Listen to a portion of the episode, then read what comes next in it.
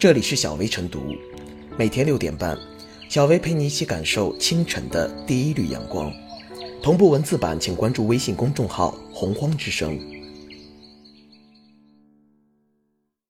本期导言：近日，有网友在微博上说，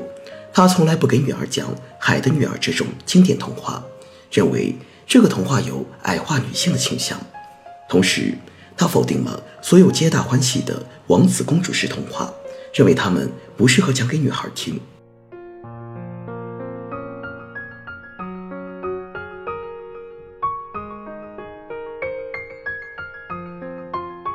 安徒生童话是毒草，别用成人焦虑替代儿童视角。由于受教育背景、生活经历和文化格调、审美品味的不同，往往会导致人们对同一种事物。呈现出不同的态度和立场。那种认为安徒生童话是毒草的观念，看似有理有据、言之凿凿，实际上却误入歧途，用成人思维来解读了童话这一特殊的文学作品。人性充满善恶美丑，现实往往比童话更难以让人琢磨。对于那些社会化不足、认知能力和接受水平有限的孩子们来说，童话只能删繁就简。以文学的方式来呈现人类命运和人类精神的碎片，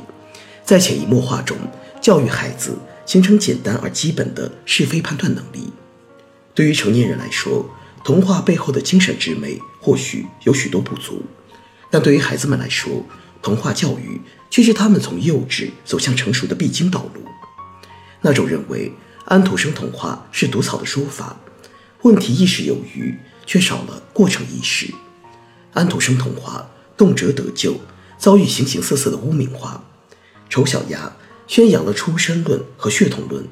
海的女儿矮化了女性，背离了性别平等。在公众权利意识不断高涨的今天，安徒生童话是毒草，见证了一些人的紧张与焦虑。一些家长之所以对安徒生童话保持警惕，就在于他们担心孩子。沉迷于童话建构的虚幻完美的想象世界，失去了自力更生、自强自立的精神之钙。而那些被焦虑裹挟的家长，总是千方百计地去激励与鞭策孩子。当童话不能满足他们这些需求的时候，自然会对安徒生童话提出批评与质疑。法国思想家卢梭认为，在人生的秩序中，儿童有他的地位，应当把成人看作成人，把孩子看作孩子。那些认为安徒生童话是毒草的家长，用成人眼光打量童话，显然并不合适。经过简化美化的童话，固然有一些不完美的地方，却能够对儿童进行基本的美育与德育，丰盈他们的精神世界。随着儿童一天天长大，社会化历程不断丰富，他们的认知能力和接受复杂现实的水平也会逐渐提高。童话教育中的短板与不足，完全可以通过后期的学校教育和家庭教育来补齐。那种用成人思维代替儿童视角，对童话教育全盘否定的做法，显然经不起推敲。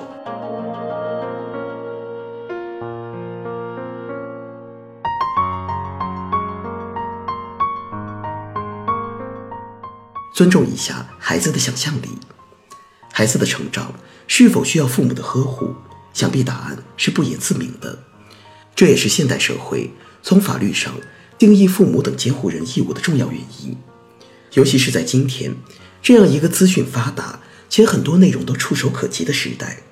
给孩子一个健康的成长环境和良好的教育滋养，是家长们都热切关心的话题。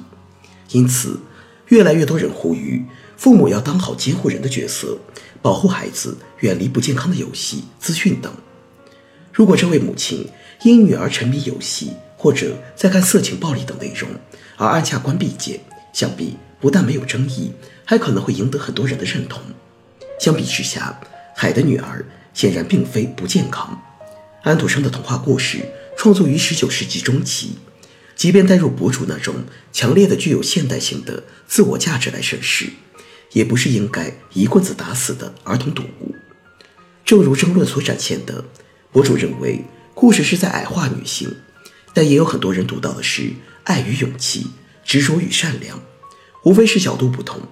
其实，何止于安徒生的童话，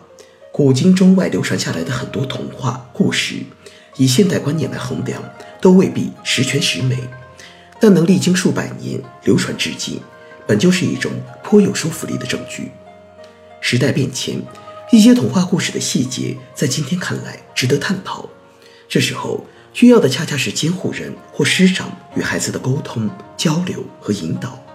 而不是代替孩子做出选择。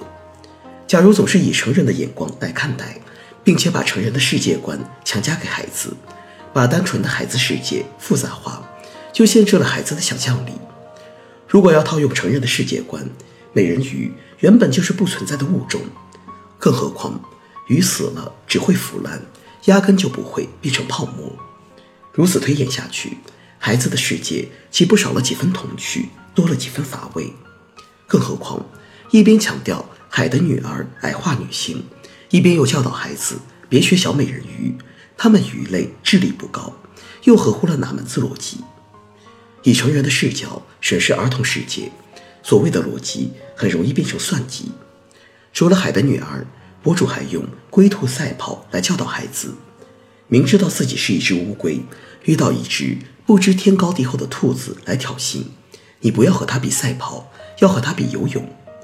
看似发散了思维，但如果只是由家长灌输给孩子，那也充满了浓浓的算计味道。尤其要庆幸的是，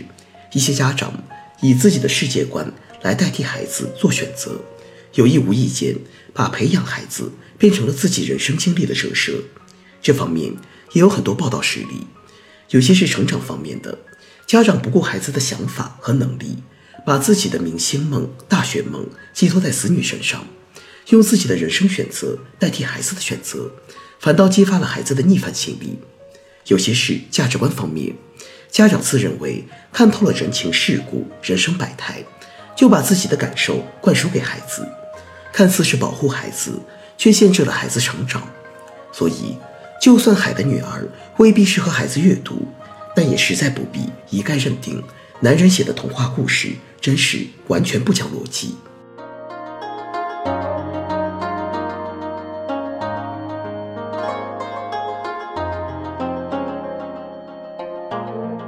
最后是小薇复言：海的女儿究竟有没有阅读价值？一本童书究竟是否健康，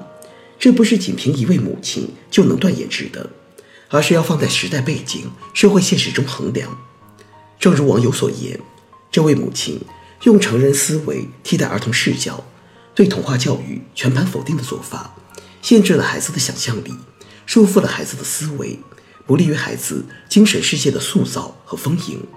一定程度上影响了孩子身心的全面发展。孩子的世界与成人不同，与其想方设法的揠苗助长，不如给他们多留几分天真烂漫的空间。